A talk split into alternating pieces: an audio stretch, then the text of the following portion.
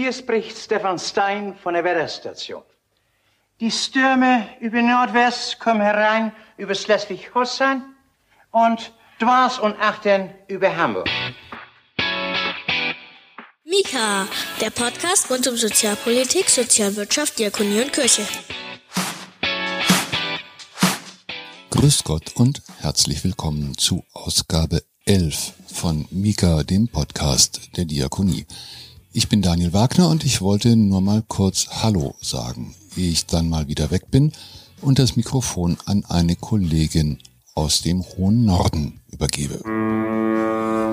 Denn natürlich ist Mika ursprünglich der Podcast der Diakonie in Bayern, aber die Diakonie ist groß und Achtung, jetzt kommt die Sendung mit der Maus mit knapp 600.000 Mitarbeitenden, die in Einrichtungen in ganz Deutschland arbeiten. Das klingt komisch, ist aber so.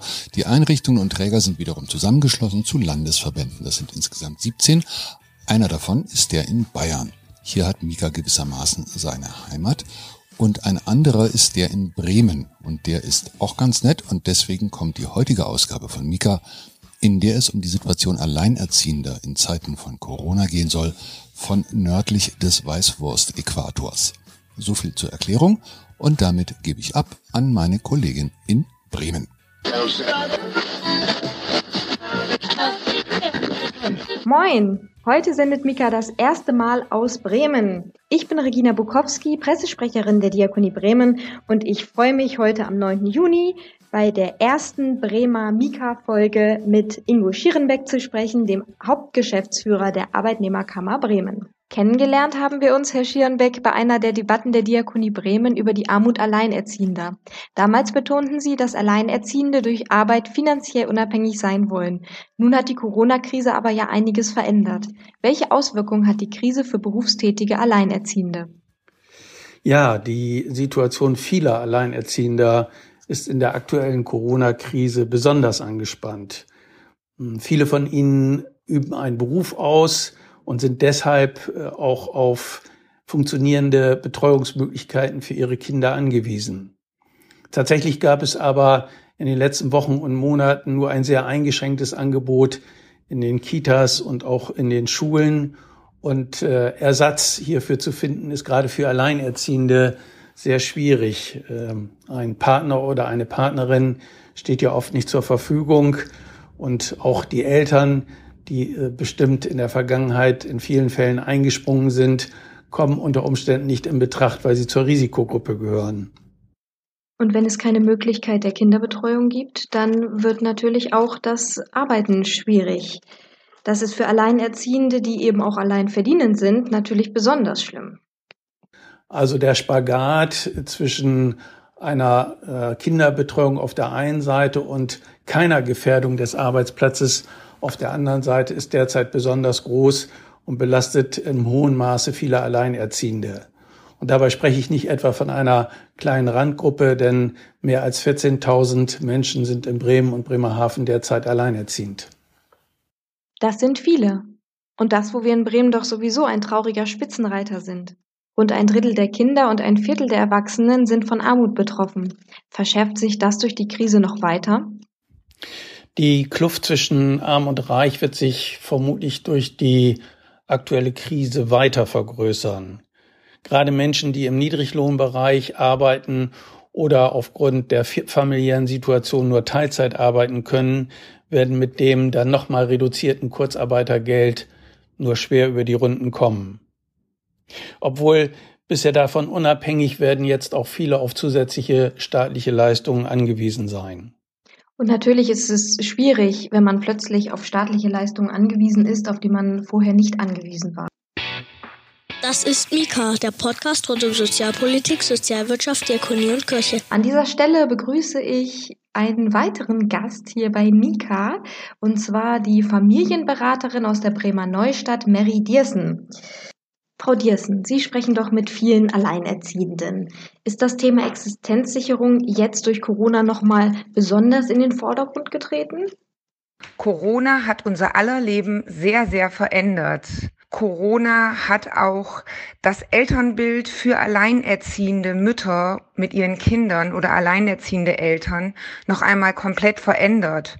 Und zwar möchte ich in, aus meiner Arbeit berichten, ähm, dass es drei Säulen gibt, äh, die sich durch Corona ähm, in der Familie von Alleinerziehenden verändert haben, und zwar nachteilig. Das eine ist die strukturelle Ebene, das zweite ist die Verantwortlichkeit und das dritte ist die finanzielle Ebene. Und wie hat sich konkret die finanzielle Situation von Alleinerziehenden verändert? Das heißt eben auch für Alleinerziehende die Minijobs, die sie oft äh, neben dem, was sie vom Arbeitsamt bekommen, vom Jobcenter bekommen und auch an Unterstützung finanzieller Art haben. Ihre Minijobs äh, brechen weg. Alleinerziehende sind oft im gastronomischen Bereich unterwegs. Ähm, das heißt also, äh, da fehlen finanzielle Einnahmen. Ähm, um überleben zu können und im Alltag finanziell aufgestellt zu sein, müssen sie nun Anträge stellen. Anträge sind oft eine Schwierigkeit, weil das Thema ganz negativ besetzt ist, sich und die Lebenssituation offen zu legen. Jetzt haben wir viel über finanzielle Existenzsicherungen gesprochen. Wie sieht es aber strukturell aus? Was hat sich dadurch verändert, dass Kita und Schule geschlossen waren, gerade für Alleinerziehende? Diese maßgebliche Struktur durch den Alltag ist weggebrochen. Das heißt, Eltern sind plötzlich auch alleinerziehende Eltern in der Doppelfunktion, Homeschooling zu machen, ohne ein Endgerät zu haben. Benachteiligung wird deutlich, ähm, auch bildungsferne ähm, Mütter, wobei ich nicht sagen muss, dass jede alleinerziehende Mutter bildungsfern ist, nicht, dass man das falsch versteht, aber gerade die Mütter ohne Abschluss, die sich selbst schwer getan haben, durch die Schule zu gehen, müssen plötzlich die Rolle des Lehrers einnehmen, haben mehrere Kinder, die an unterschiedlichen Schulen gehen, mit unterschiedlichen Strukturen zu tun haben. Auch im Homeschooling, die einen müssen zur Schule und Blätter abholen, die nächsten müssen in einem It's Learning Programm sich zurechtfinden. Hinzu kommt, einkaufen zu gehen, Essen zu kochen, die Kinder zu beschäftigen, zu versuchen, die Kinder auch im Lockdown zu lassen und für sich selbst überhaupt keine Zeit mehr haben. Das ist also sicherlich auf der strukturellen Ebene eine große Veränderung und eine Mehrbelastung, äh, die äh, an einem sehr engen Nervenkostüm schrappt weil Alleinerziehende tendenziell immer ähm, an der Belastungsgrenze sind. Homeschooling ist also wirklich eine große Herausforderung für alle Beteiligten. Würden Sie das auch so einschätzen, Herr Schierenbeck? Das Homeschooling setzt voraus, dass die räumliche Situation in den Wohnungen dies überhaupt zulässt. Das heißt, dass die Kinder ein eigenes Zimmer haben, dass ein Drucker und ein Laptop zur Verfügung stehen und dass auch die Eltern zeitlich dazu in der Lage sind, dieses Homeschooling durchzuführen. Die Chancen der Kinder werden voraussichtlich noch stärker abhängig sein von der finanziellen Situation der Eltern. Und kann Ihrer Meinung nach das Homeoffice dabei helfen, alles unter einen Hut zu bekommen oder macht es das eher noch schwieriger? Sicherlich kann das Homeoffice dabei helfen, Beruf und Privatleben besser miteinander zu vereinbaren. Schon der tägliche Arbeitsweg entfällt dadurch und verschafft einem mehr Zeitsouveränität. Und auch die Verteilung von Arbeit und etwa familiären Aufgaben kann man individueller und flexibler im Homeoffice gestalten. Allerdings, und das ist auch eine wichtige Erkenntnis gerade aus den letzten Wochen, Kinderbetreuung und Arbeit zusammen, zeitgleich, das funktioniert nicht. Die Belastung dadurch ist enorm. Deshalb muss auch im Homeoffice beides voneinander getrennt werden. Das Homeoffice ist also kein Ersatz für eine Kinderbetreuung und es entbindet uns auch nicht von der Verpflichtung, gerade die Kita- und Krippenplätze stärker auszubauen, um äh, den Familien es zu erleichtern, Beruf und Kinderbetreuung besser miteinander zu vereinbaren.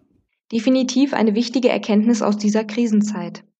Was können wir noch aus dieser Krise lernen, bezogen auf die Arbeitswelt? Die letzten Wochen haben ja sehr eindrucksvoll gezeigt, dass eine bessere Vereinbarkeit von Beruf und Privatleben sowohl für die Beschäftigten wie auch für die Arbeitgeber Vorteile hat. Die Arbeit von zu Hause ist für viele Arbeitgeber jetzt kein Schreckensgespenst mehr, denn sie haben erlebt, wie produktiv auch ihre Mitarbeiterinnen und Mitarbeiter von zu Hause sein können. Und auch bei der Digitalisierung sind wir deutlich schneller vorangekommen in den letzten Wochen. Wir haben vor allen Dingen gelernt, die technischen Möglichkeiten zu unserer Entlastung zu nutzen, zum Beispiel durch Videokonferenzen oder Telefonkonferenzen. Aber es haben sich ja auch einige Schwierigkeiten in der Krise gezeigt. Es ist auch deutlich geworden, dass in der Krise viele Beschäftigte besonders benachteiligt sind. Zum Beispiel die Minijobberinnen und Minijobber. Sie sind nicht sozialversicherungspflichtig beschäftigt und fallen durch die sozialen Raster, indem sie zum Beispiel keinen Anspruch auf Kurzarbeitergeld haben. Davon besonders betroffen sind Frauen, denn sie arbeiten überwiegend in Branchen mit einer hohen Quote von Minijobs, etwa im Bereich des Einzelhandels oder der Gastronomie. Hier ist es dringend erforderlich, zukünftig die sozialen Sicherungen auch für diese Beschäftigten zu erweitern. Und wir haben gelernt, was systemrelevante Berufe sind und welche Bedeutung die Tätigkeit etwa in der Pflege für unsere Gesellschaft hat. Was wir daraus folgern müssen, ist, dass diese relevanten Tätigkeiten zukünftig auch in eine entsprechende Bezahlung und in entsprechende Arbeitsbedingungen sich niederschlagen. Damit sprechen Sie mir als Sprecherin der Diakonie Bremen gewissermaßen aus der Seele. Aber nochmal eine Rückfrage zum Thema Kurzarbeit. Wie schätzen Sie die Auswirkungen auf die Arbeitnehmer und Arbeitnehmerinnen ein, die jetzt in so hoher Zahl in Kurzarbeit sind? Viele Beschäftigte haben aktuell Angst um ihren Arbeitsplatz und um ihre finanzielle Absicherung. Das ist uns in zahlreichen Rechtsberatungen in den vergangenen Wochen deutlich geworden. Kurzarbeit bedeutet für viele Beschäftigte eben nicht nur mehr Freizeit, sondern vor allem Ungewissheit über die eigene berufliche Zukunft. Wird mein Arbeitgeber diese Krise überstehen und kann ich an meinen Arbeitsplatz zurückkehren? Diese Fragen beschäftigen zurzeit viele Arbeitnehmerinnen und Arbeitnehmer. Deshalb ist es richtig, dass die Bundesregierung jetzt mit dem milliardenschweren Konjunkturprogramm Arbeitsplätze absichern und neue Arbeitsplätze schaffen will. Und auch das Land Bremen plant durch den sogenannten Bremen-Fonds die Branchen und Bereiche in unserem Bundesland, die durch diese Krise besonders betroffen sind und in denen die Arbeitsplätze gefährdet sind, zu unterstützen. Das ist sicher wichtig und richtig. Wird dabei denn aber auch an die Jüngeren, also an die Auszubildenden gedacht? Schon in der Vergangenheit hat es zu wenig Ausbildungsplätze im Land Bremen gegeben und es zeichnet sich ab, dass durch diese Krise weitere Ausbildungsplätze verloren gehen. Dadurch bringt man viele junge Menschen um eine Berufsausbildung und die ist heutzutage die Eintrittskarte in den Arbeitsmarkt. Eine Ausbildung ist wichtig, für junge Leute genauso wie für Alleinerziehende. Frau Diersen, wie schätzen Sie das ein? Braucht es in Bremen mehr Möglichkeiten der Teilzeitausbildung für Alleinerziehende? Ja, da muss ich jetzt sehr schmunzeln bei dieser Frage. Also ich möchte das mal abkoppeln von äh, Corona-Pandemie. Teilzeitausbildung für Alleinerziehende steht seit Jahren auf der Agenda. Da kämpfen wir immer wieder für an politischen Stellen, an äh, in großen Firmen und, und Unternehmen. Es gibt den äh, Alleinerziehendenkreis, äh, wo Menschen, also Experten, wirklich über die Situation von Alleinerziehenden beratschlagen, Konzepte entwerfen, die auch dem Senat vorlegen auch an Firmen rantreten. Das ist einfach immer noch ein großes, äh, ein großes, großes äh, Feld, wo ich sage, da sind wir noch in der Diaspora. Da sind also skandinavische Länder weiter, da sind andere Länder weiter als wir. Es fehlt es fehlen Förderprogramme, die sind nicht flächendeckend für Bremen gestreut, aber es gibt flächendeckend Alleinerziehende. Aber wenn die Programme, die es schon gibt, dann nicht an die Kinderbetreuung gekoppelt sind, wird es doch wahrscheinlich besonders schwierig, oder? Ich kann sagen, ich habe eine Mutter, die einen Job in der Überseestadt hat, selber in Findorf wohnt und äh, vom Senat einen Betreuungsplatz für ihre Kinder in Hornlehe angeboten bekommen hat. Die Mutter ist nach zwei Wochen am Stock gegangen. Die hat morgens ihre Kinder äh, geweckt, Frühstück im Bus Richtung Kornlehe, die Kinder dort abgegeben, um an ein Förderprogramm, an einer Ausbildung teilzunehmen in der Überseestadt. Die ist da schweißgebadet angekommen, die konnte sich nicht konzentrieren. Ihre Kinder äh, haben nicht die Eingewöhnung super hinbekommen, weil das alles unter einem stressigen Deckmantel stand. Und jetzt stellen Sie sich mal vor, Corona und Pandemie noch on top. Das heißt also, Alleinerziehende mögen gerade keine Straßenbahn fahren oder Öffis benutzen, weil die Ansteckungsgefahr für sie zu groß ist. Sie haben einfach Angst, in sich zu infizieren. Und dann noch die Belastung on top. Ich muss mich jetzt auch noch um einen Job kümmern, um eine Ausbildung kümmern. Das äh, steht bei ganz vielen Müttern, die sich das noch äh, am Anfang des Jahres vorgenommen haben, derzeit gar nicht an. Auch hier hat die Corona-Krise einiges auf den Kopf gestellt. Was jetzt aber natürlich ansteht, wenn auch nicht die Ausbildung, ist natürlich die Frage, wie geht es in den nächsten Wochen und Monaten weiter? Das nächste große Problem steht vor der Tür. Wir haben die Sommerferien. Alleinerziehende äh, haben keine Möglichkeit zu reisen, sind als Tagesgäste auf Inseln und am Strand nicht erwünscht äh, werden auch, glaube ich, also viele werden auch die finanziellen Möglichkeiten dieses Jahr gar nicht haben, was zu machen. Ähm, deswegen wünsche ich mir für Bremen äh, viele Ferienprogramme, äh, die äh, trotz Corona für Kinder geboten werden. Was wäre denn noch eine Unterstützung für Alleinerziehende aus Ihrer Sicht und aus Ihrer Erfahrung, also insbesondere mit Blick auf die finanzielle Situation? Eine große Unterstützung ist es, wenn die Wege der Beantragung von Geldern niederschwellig und kürzer werden und äh, die Wartezeit auf das Geld nicht so lange dauert. Also auch jetzt mit der äh, mit dem Paket, was geschnürt wurde, wo es also eine Kindergeldspritze ähm, gibt. Ja, das ist toll, das ist für die alleinerziehenden Familien äh, großartig, gerade die mit mehreren Kindern aber ähm, die haben jetzt die fehlenden Kosten oder die Mehrkosten. Also da würde ich mir wünschen, dass das möglichst zügig passiert. Wir haben jetzt schon viele Themen angeschnitten. Man sieht auch hier wieder, dass die Corona-Krise in alle Bereiche unseres Lebens hineinwirkt. Wie war für Sie persönlich denn die erste Zeit der Krise? Wie haben Sie die Beratung während des Lockdowns organisiert?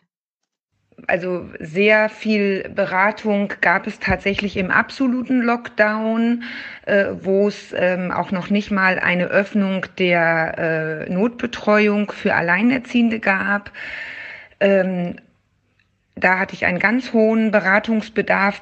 Ich dachte so, okay, für mich heißt es auch Homeoffice. Ich muss mich auch sortieren, alleinerziehend mit zwei Kindern und Berufstätigkeit. Habe anfänglich sehr viel Telefonberatung gemacht da merkte ich aber, mir fehlt so eine wichtige Komponente des Gegenübers, um zu sehen, also ich wollte mein Gegenüber sehen, um zu gucken, was gibt's für einen Gesamteindruck.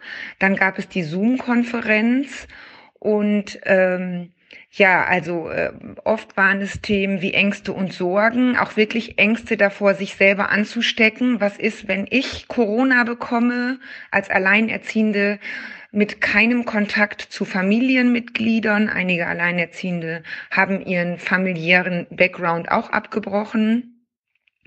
Das heißt, sie kümmern sich ganz alleine. Und was macht das? Wenn eine Alleinerziehende plötzlich an Corona erkrankt, wer kümmert sich um den drei- und fünfjährigen Sohn? Steht das Jugendamt vor der Tür? Werden mir meine Kinder weggenommen? Eine Mutter berichtet, dass sie über Tag probiert, die Starke zu sein und die Kinder aber merken, Mama, was ist mit dir los? Und sobald ihre Kinder abends im Bett sind, weint sie die ganze Nacht in ihr Kissen rein, hat keine Lösungen für sich, hat Stress mit den Ämtern, ähm, auch die Nichterreichbarkeit von, äh, vom Jobcenter hat ihr zu schaffen gemacht. Insgesamt gibt es eine große Belastung oder Überlastung in dieser Situation, höre ich jetzt raus also eine Überlastung, weil einfach auch Hilfsstrukturen wegbrechen, wie das alleinerziehende Frühstück, wo man einmal die Woche hingehen kann, freitags zum Frühstück, Leute treffen kann, einen Stammtisch hat, sich austauschen kann, nochmal auftanken kann vor einem Wochenende, sich mit anderen Alleinerziehenden verabreden um zu gucken, äh, wie können wir uns gegenseitig unterstützen an den Wochenenden. Auch das fiel weg. Und dann sind ja auch noch die öffentlichen Orte weggefallen, also Spielplätze etc. Das ist doch sicherlich auch eine Schwierigkeit für Alleinerziehende, denn nicht jeder hat einen eigenen Garten oder besonders viel Platz zu Hause. Eine alleinerziehende Mutter mit drei Kindern, relativ jung die Mutter, ähm, die Kinder fünf, neun und zehn äh, leben auf 54 Quadratmeter. Die Kinder haben zu dritt ein Schlafzimmer ohne Rückzugsmöglichkeit. Die Mutter schläft im Wohnzimmer, die gleichzeitig angegliedert ist an eine kleine Küche. Da kann man sich schon vorstellen, was im Lockdown bei denen zu Hause abgegangen ist. Also ähm, da war ich einmal sogar so weit, dass ich ähm, überlegt habe, das Jugendamt einzuschalten, weil ich gesehen habe in den anderthalb Stunden Videokonferenz, wie die Mutter ähm, überlastet ist und mit ihren Kindern umgeht und was für ein Treiben zu Hause vorzufinden war. Also da möchte ich nicht das Wort häusliche Gewalt ähm, ins Spiel bringen, aber auch das habe ich erlebt. Ähm, Frauen, die zu mir gekommen sind und mit ihrem neuen Partner, der plötzlich joblos war und in Kurzarbeit ging und Alkoholprobleme mitbringt, äh, mit Aggressionen gegen die äh, Mutter und gegen die Kinder geschossen hat, äh, die um Hilfe bat, wo ich geguckt habe, ein Frauenhaus zu finden, was auch total schwierig war, weil die Frauenhäuser überfüllt sind in Bremen und Umland. Also oft haben wir ähm, ganz engmaschig oder habe ich ganz engmaschige Coaches gehabt äh, von einer zur nächsten Woche und wir haben geguckt, was brauchst du für die nächsten Tage, um gut durch die nächsten Tage zu kommen. Wir haben jetzt viel gesprochen über ganz, ganz viele Themen über die Auswirkungen der Corona-Krise, ähm, darüber, was es braucht, um diese Zeit zu überstehen. Mich würde noch mal interessieren, Frau Diersen, was wäre Ihr Wunsch konkret an die Politik, unabhängig von der Corona-Krise? Was kann die Politik tun, um die Situation von Alleinerziehenden zu verbessern? Ich das ist aber meine ganz persönliche Meinung, finde, dass in den vergangenen Jahren das Thema Alleinerziehende viel zu sehr äh, vernachlässigt wurde und viel zu wenig in den Fokus gerückt wurde. Also es ist vor vielen Jahren mal mit äh, im Wahlkampf mit auf die Agenda genommen worden, auch von einzelnen Parteien, aber ernüchternderweise unterm Strich nach vier Jahren wenig von dem umgesetzt worden oder anders gesagt, in Bremen im Gegensatz zu anderen Bundesländern malen die Mühlen verdammt langsam. Und das ärgert mich, weil ähm, wenn wir davon ausgehen und die aktuellen Zahlen sehen, dann sind 30 Prozent, also jede, also ein Drittel aller Familienformen äh, sind alleinerziehende äh, Familien oder ein Elternteil Familien, äh, die die Gesellschaft von morgen ranziehen. Und es ist immer noch traurig, dass das Bild der alleinerziehenden Familie so wenig Wertschätzung und Gleichberechtigung erlebt wie zwei Elternfamilien. Es ist immer noch die Randgruppe und wird politisch gesehen viel zu wenig beachtet. Ich wünsche mir halt einfach, mehr in den Fokus zu kommen. Alleinerziehende Familien mit den Kindern, die morgen unsere Gesellschaft darstellen, brauchen heute eine andere Förderung, die sie, die, die Kinder auch erleben, damit sie morgen gestärkt eine, eine starke Gesellschaft sind, eine gleichberechtigte Gesellschaft. Das ist doch ein wunderbares Schlusswort. Frau Diersen, Herr Schierenberg, ich danke Ihnen für Ihre Einblicke und Anmerkungen zu diesem wichtigen Thema, die Situation der Alleinerziehenden in der Corona-Krise.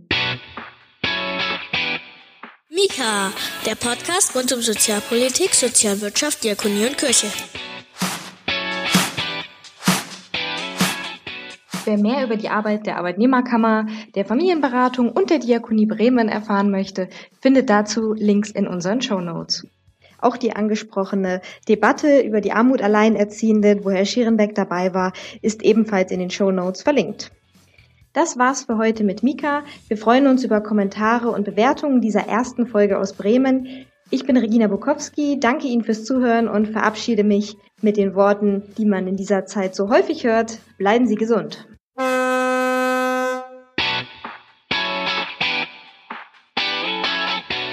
Diese Ausgabe von Mika ist eine gemeinsame Produktion des Diakonischen Werkes Bayern und des Diakonischen Werkes Bremen. Mehr über Mika finden Sie im Internet unter www.diakonie-bayern.de slash podcast.